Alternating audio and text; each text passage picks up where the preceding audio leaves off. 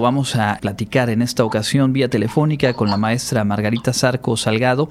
Ella encabeza la unidad de proyectos sociales de nuestra universidad y es que tal como lo platicamos hace prácticamente un mes en la propia Filey, cuando tuvimos oportunidad de platicar con usted maestra, pues se, se llega ya la fecha de este recital literario musical Avilcay Cantos Nocturnos y estamos a tiempo de reiterar la invitación para todo nuestro público. Muy buenas tardes maestra.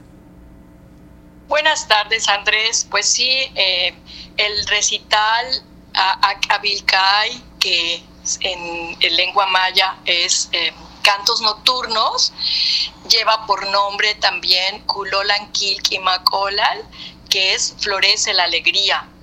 Eh, hay una pieza muy conocida basada en un poema de Schiller que se ha musicalizado con tema de, Beethoven y que es muy hermosa y que va a formar parte del programa que eh, justamente incluye poesías y cantos de, en esta ocasión, de Daniel May, de Wildernain Villegas y de Lisbeth Carrillo, que es hermana de Isaac Carrillo, fallecido y gran poeta.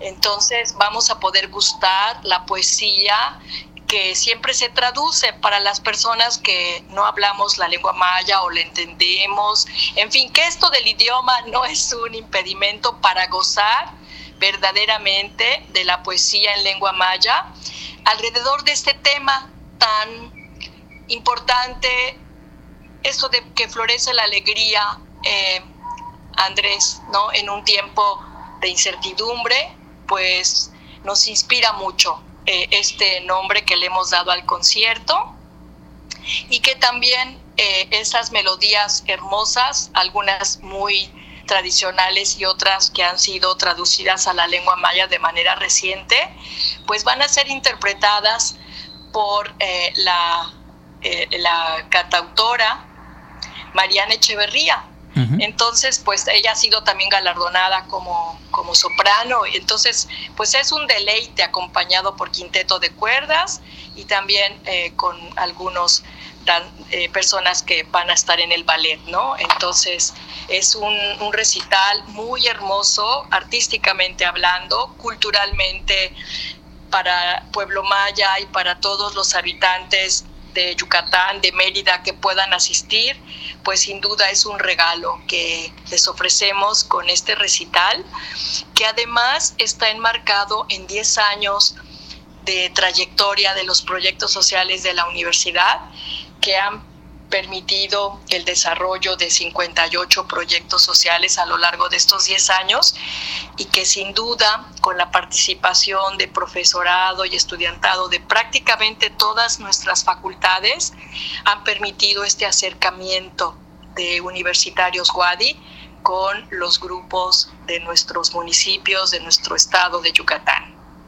Así es, justo hace algunas semanas platicamos también de, estos primeros 10 años de los proyectos sociales y de cómo eh, este recital forma parte también de una estrategia para eh, captar eh, recursos quienes asistan a este recital el próximo jueves y ahora vamos a dar más adelante todos los detalles de cómo y dónde adquirir los boletos. Con sus donativos van a estar impulsando también parte del trabajo de esta unidad. Para quienes no son quizá parte de la comunidad Wadi o no han tenido hasta ahora eh, acercamiento con estos proyectos sociales, ¿cómo podríamos resumir su perfil, algún ejemplo de las temáticas, las problemáticas que se han atendido y se atienden? Con los proyectos sociales que eh, realiza la UADI. Sí, Andrés, mira, nosotros le, les llamamos proyectos sociales en comunidades de aprendizaje. Esta, este nombre, subtítulo o adjetivo de los proyectos sociales expresa la voluntad, la metodología, la estrategia de que justamente se forman equipos de trabajo que integran a profesorado con estudiantado de varias disciplinas en un mismo proyecto. Y entonces se vive ya la multidisciplina con el reto de pasar a procesos más complejos que llamamos interdisciplina y transdisciplina, que quiere decir ir enriqueciendo la mirada de una sola disciplina a la suma de disciplinas, a la construcción de un lente que, se, que profundice y que pueda acercarse más a la complejidad de la realidad y que sin duda esa comprensión de la realidad que, a la que queremos contribuir para transformarla no va a poder eh, ser comprendida en su cabalidad si no incorporamos la forma de mirada que las personas de las comunidades mayas tienen sobre la realidad que no significa lo mismo cómo las miramos a cómo esas realidades son miradas por el propio pueblo maya. Y entonces, como universitarios, no podemos generar alternativas de atención a las problemáticas diversas, complejas y relevantes que se han atendido en estos proyectos. Hemos tenido desde temas de salud bucal con niños de primaria de Tatsiu, hasta el tema de la prevención del abuso sexual infantil, que ha empezado con el nivel preescolar. Y algunos de estos proyectos han derivado ya en programas que la misma Secretaría, la SECGEI de nuestro estado, la Secretaría de Educación del Gobierno del Estado de Yucatán, ha podido implementar para obtener un, una, para obtener un beneficio en la atención eh, a, los preescolares, a, los, a los infantes preescolares en este tema tan relevante del, del abuso sexual infantil, ¿no? También otros proyectos han asumido la, el tema de la mala alimentación, que en nuestro estado se expresa como desnutrición en algunos casos y también como sobrepeso y obesidad.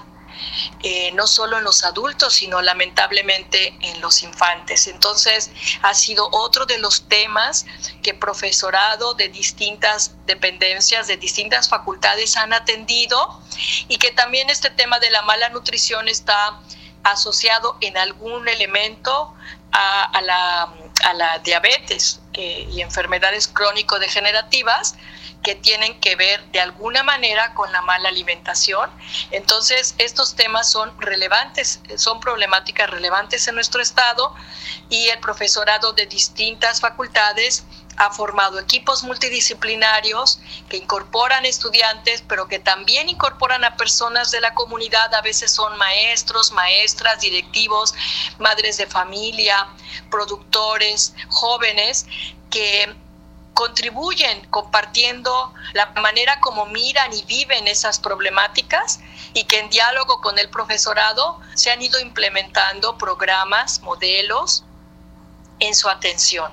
Este, este es en general la característica principal, Andrés, de los proyectos sociales, Wadi. Y es una labor que se ha consolidado a lo largo ya de estos primeros 10 años y justo en ese marco, pues la invitación para acudir eh, este jueves al Teatro Armando Manzanero. Eh, en términos generales, ahora voy a dar yo si, si quiere a detalle en qué sitios, pero bueno, cómo acercarse a adquirir los boletos y a conocer más acerca de este recital maestra. Sí, claro, mira, pues hemos eh, generado una estrategia con tus boletos MX para que las personas que nos escuchan, el público en general, el profesorado, obviamente las y los universitarios, puedan disfrutar este recital y a la vez colaborar con este donativo. Y están estratégicamente los lugares en, no sé, tú los querías comentar, pero es ir a los puntos de venta que están en Gran Plaza, en Redicom, que está en la planta baja, en Ópticas Espadas, que no sé dónde, en qué piso está, en Electrónica González de Plaza Altabrisa, en Electrónica González de Plaza Las Américas, para los que vivan en el poniente de nuestra ciudad, en el Auditorio La Isla Mérida, eh, en el Teatro Armando Manzanero, que es sede del recital, y también en Electrónica González en el centro que está en la calle 58, 59 por 61.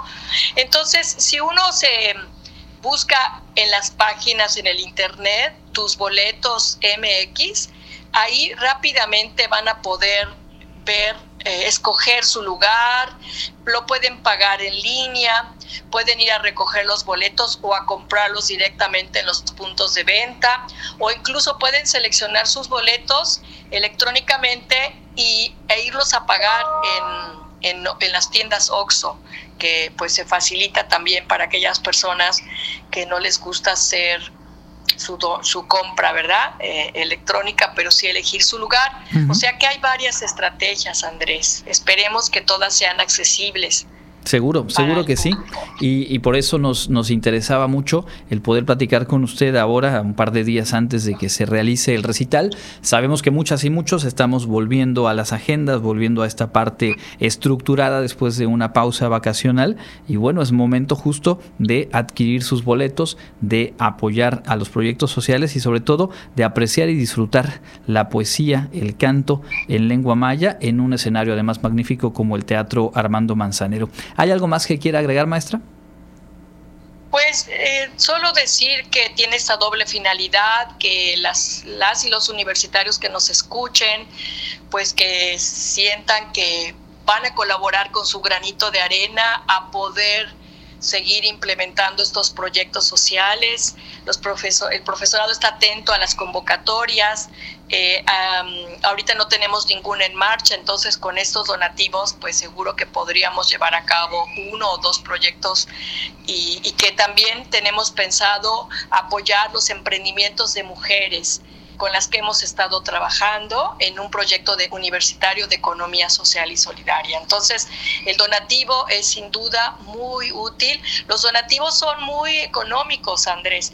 Eh, los de luneta preferente, que son los de hasta abajo, son de 300 pesos, y luego luneta intermedia 250, luneta general 200 y el balcón 150, que son los más económicos. Y también para los estudiantes de nuestra universidad, se está dando un precio preferencial del donativo de 100 pesos. Bueno, pues ahí está entonces todas las opciones, todas las alternativas, los puntos de venta y la finalidad de eh, sumarnos, eh, apoyar y pues sentirnos orgullosas, orgullosos de los proyectos sociales que realiza la UADI y por supuesto de la lengua y la cultura maya. Muchísimas gracias, maestra. Gracias, Andrés, por este espacio. Les esperamos con mucho gusto es la maestra Margarita Zarco Salgado, eh, titular de la Unidad de Proyectos Sociales de la Universidad Autónoma de Yucatán. Ahí pues la invitación para este 20 de abril, este jueves a las 8 de la noche, en el Teatro Armando Manzanero. Nosotros vamos a continuar con la información internacional de este inicio de semana. Estamos en contacto universitario.